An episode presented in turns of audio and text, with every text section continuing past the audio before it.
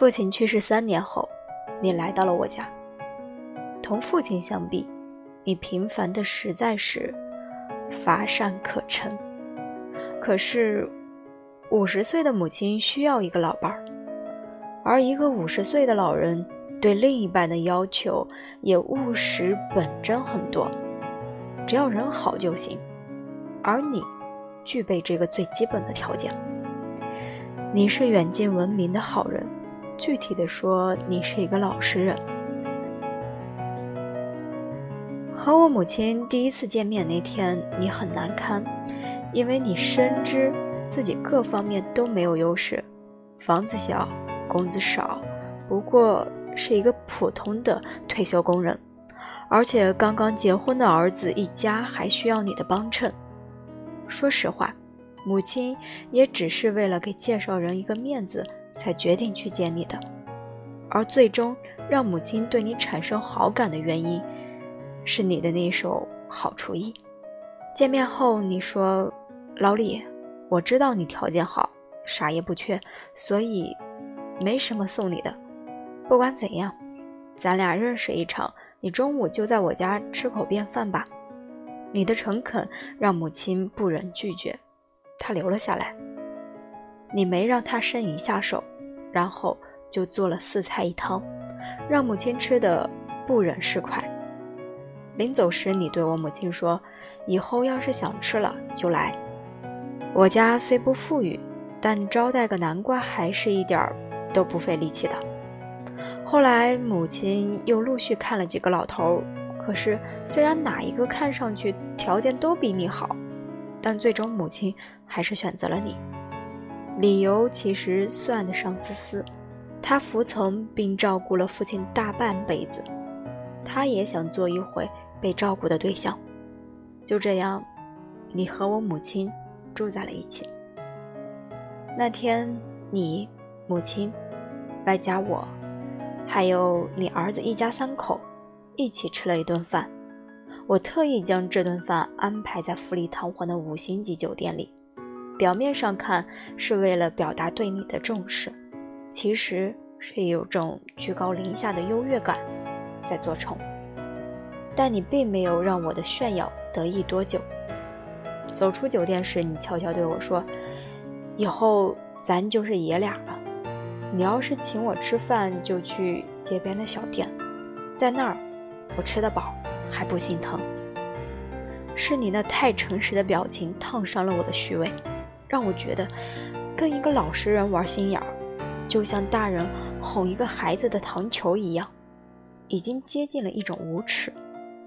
你把我母亲照顾得很好，她每次见到我都嚷嚷要减肥，那语气是幸福的。我犹记得从前父亲还在的时候，每一次我回家，他都跟我抱怨，抱怨我父亲那几乎坚守了一辈子的陋习。你做饭的确好吃，在我吃了几次之后，对我妻子所做的饭颇有几分不满。一次和你们一起吃饭时，我忍不住对妻子说：“下次图书做饭时，你在边上学着点儿。”妻子表情中并没有虚心好学的成分，反而有几分愤怒。你赶紧出来解围，你说：“我这辈子啥都做不好，就长了点吃的本事。”你们可都是做大事的人，千万别跟我学。要是馋了就回来，随时回来。这做饭的啊，最怕自己做的东西没人吃。那天我们走时，你包了好多你做的东西让我们带上，还把我拉到一边说：“再别夸我饭做的好吃了。”说真的，谁一说我这个优点，我就脸红。一个大男人，把饭做得好。其他方面草包一个，这哪算优点啊？回家的路上，我跟妻子复述了你的话。他说：“他这个人啊，天生伺候人的命，天生就愿意跌到泥土里。咱妈有福气，老了老了当把皇太后。”我一边开车，一边用眼睛的余光感受到妻子对你的亲近，心里并不想替你辩解什么。毕竟你始终是个外人嘛。我搬新家的那天，你和母亲来给我们撂锅底。你严格的按照民间的撂锅底的习俗，有条不紊的忙碌着。可是等到吃饭时，你却没有出现在主座上，到处都找不到你。打你的手机也是关机状态，像是掐好了时间一样。等宾客散去，你回来了，仔细的收拾着那些狼藉杯盘。将剩菜剩饭装在你事先准备好的饭盒里，留着回家吃。母亲并不希望你这么做，觉得委屈了你。你小声对她嘀咕：“晚上我给你新做，这些我吃。”母亲说：“干嘛天天吃剩菜剩饭呢？你知不知道我见你这样，我心里难受。你千万别难受，让我看着这么浪费，我心里才不舒服呢。树赞的钱都是辛苦换来的。”咱帮不了孩子，那就尽量帮他省点儿。你的话让我母亲心疼了很久，然后她决定告诉我。听着母亲在电话里替你说好话，我的内心感受很复杂，同时也为自己的这份复杂感到惭愧。渐渐的，对你的好感越来越浓，有时候甚至觉得一些依赖。你总是无声的为我们做很多事，换掉家里坏的水龙头，每天接送孩子上幼儿园。母亲住院时不眠不休的照顾他，直到出院后才告诉我们。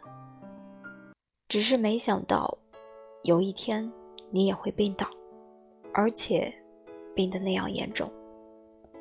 你在送我儿子去上幼儿园的路上，轰然倒下，脑血栓。半身不遂，而卧床。我还有你儿子，起初对你的治疗都很积极。我们希望你可以好起来，依然可以像从前那样为我们服务，任劳任怨的。可是，你再也没有站起来。原先只会微笑的你，变得无比脆弱，总是流泪。我母亲照顾你，你哭；你儿子给你削水果，你哭。我们推着轮椅带你去郊游，你哭；多次住院，看着钱如流水般花掉，你哭。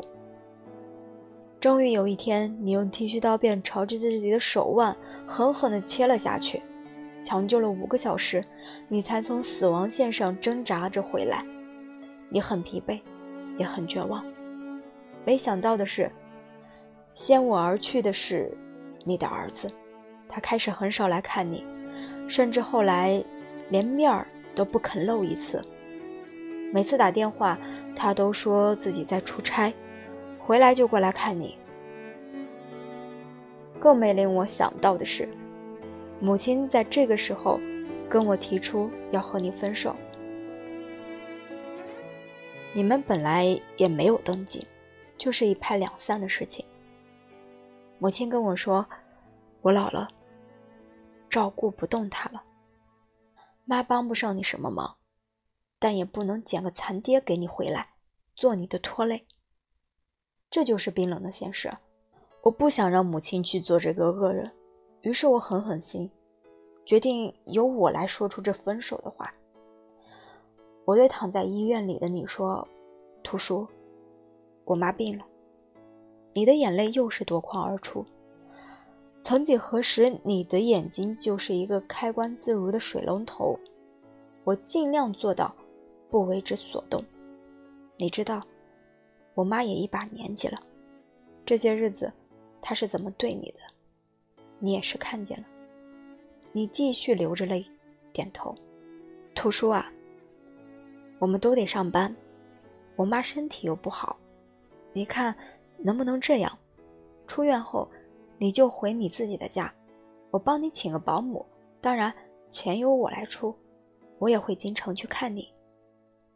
话说到这里，你不再哭了，你频繁的点头，含含混混的说：“这样最好，这样最好，不用请保姆，不用。”走出病房，我在医院的院子里，还是流了眼泪。说不清是解脱后的轻松，还是心存愧疚的疼痛。我去了家政公司，为你请了一个保姆，预交了一年的费用。然后去了你家，请了工人把你的家重新装修了一下。我在努力做到仁至义尽，不为你，只为安抚内心的不安。你出院回家的那天，我没有去，而是让单位的司机去接的你。司机回来后对我说：“图书让我告诉你谢谢，就算是亲儿子也做不到这一点啊。”这些话多少安慰了我，我感到一丝轻松。可这轻松并没有让我持续的太久。你不在的那个春节过得有些寂寥，再也没有一个人愿意扎根厨房，变着花样给我们做饭吃。我们坐在五星级酒店里吃年夜饭，却再也吃不出浓浓的年味儿。儿子在回家的路上说：“我想吃爷爷做的饭。”妻子用眼睛示意儿子不要再说话。可是儿子反而闹得更厉害。你们为什么不让爷爷回家过年？你们都是混蛋！妻子狠狠地给了儿子一个耳光，可是那耳光却像是打在我的脸上，脸生生的疼。儿子的一句话，让我们曾经自以为的所有的心安都土崩瓦解了。我从后视镜里看到母亲的眼睛也红红的。可想而知，那是一个多么不愉快的大年三十儿。我无比怀念去年你还在我们家的那个年。一个家的幸福温馨，总是建立在有一个人默默无闻的付出、甘当配角的基础上。今年配角不在了，我才知道戏很难看，极为无聊。不知道，在这个夜晚，图书。你跟谁一起过？又是否也会想起我们？会不会为我们的无情心生悲凉？新春的钟声敲响之后，我还是驱车去了你那里。你步履蹒跚的给我开了门，见到我嘴上在笑，心里却有了眼泪。走进你冷锅冷灶的家。我的眼泪再也没有止住。我拿起电话打给你的儿子，大骂一通之后，开始给你包饺子。保姆回家过年了，给你的床头预备了足够吃到正月十五的点心。我再次在心里狠狠地骂了娘。热气腾腾的饺子终于让你的家里有了一丝暖意。你一口一个的吃着一个饺子。眼泪噼里啪嗒的往下掉。我打开那瓶之前送给你的五粮液，给你和我各倒了一杯。酒水下肚，我说了许多话。图书，你也不能怪我，我也不容易，上有老，下有小。你一直在点头，依然还是那句话。你比我亲儿子都要亲。我在初一的凌晨摇摇晃晃地离开了你的家，喝了酒，只好把车停在你的楼下，一个人走在冷清的大街上，满目凄凉。手机响，是妻子打来的。你在哪儿？我再次发了火。我在一个孤寡老人的家里。我们都是什么人啊？人家能走的时候，咱利用人家；人家现在不能动了，咱把人家送回去了。咱良心都让狗吃了，还人模狗样的仁义道德，我呸！站在大街上，我把自己骂得狗血淋头，骂够了，骂累了，我毫不犹豫地跑了回去，背起你就往回走。你挣扎，问我，你这是干嘛？我以不容置疑的口吻对你说：回家。你回来了，最直接表达高兴的是我的儿子。他对你又搂又亲，吵着闹着要吃炸麻花，要做面人小卡。妻子把我拉到小屋，问我：“你疯了？他儿子都不管他，你把他接回来干嘛？”我不再发火，心平气和地对他说：“他儿子做的不对，那是他的事，不应该成为咱放弃图书的原因。我不能要求你把他当成亲公公，可是如果你爱我，如果你在乎我。”就把他当家人，因为在我心里，他就是我家人，就是我亲人。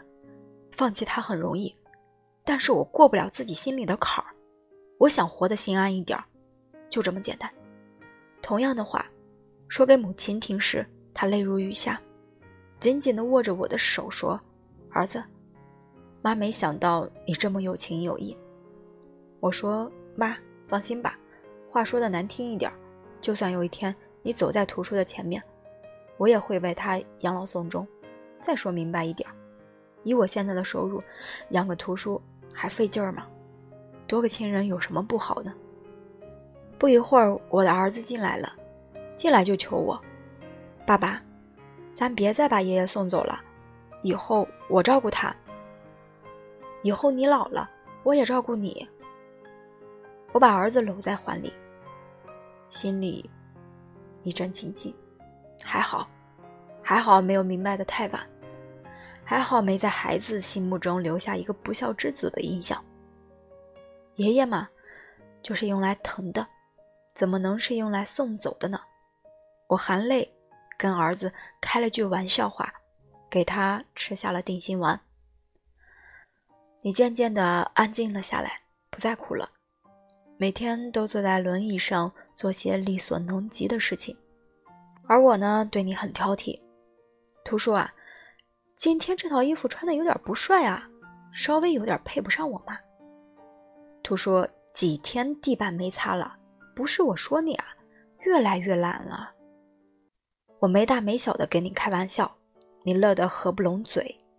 一天，你把我叫到你的房间，从被子里拿出一个存折，你说这钱给你，我知道，为我治病花了你很多钱，这点钱根本不够，而且我给你也没有让你管我老的意思，就是图书。一点心意，我说：“图书你不用说了，我收下。”你如释重负的舒了一口气，拿着这张存折，我找到了你儿子，把存折和密码告诉了他。我对他说：“这是图书给你的，他知道你过得不容易，我没有别的意思，就希望你隔三差五的去看看他，不要等到那一天他没了，你再想来看看，到时候。”你只能在梦里折磨自己了。还有，这次找你也是想告诉你，放心吧，图书的老我来养。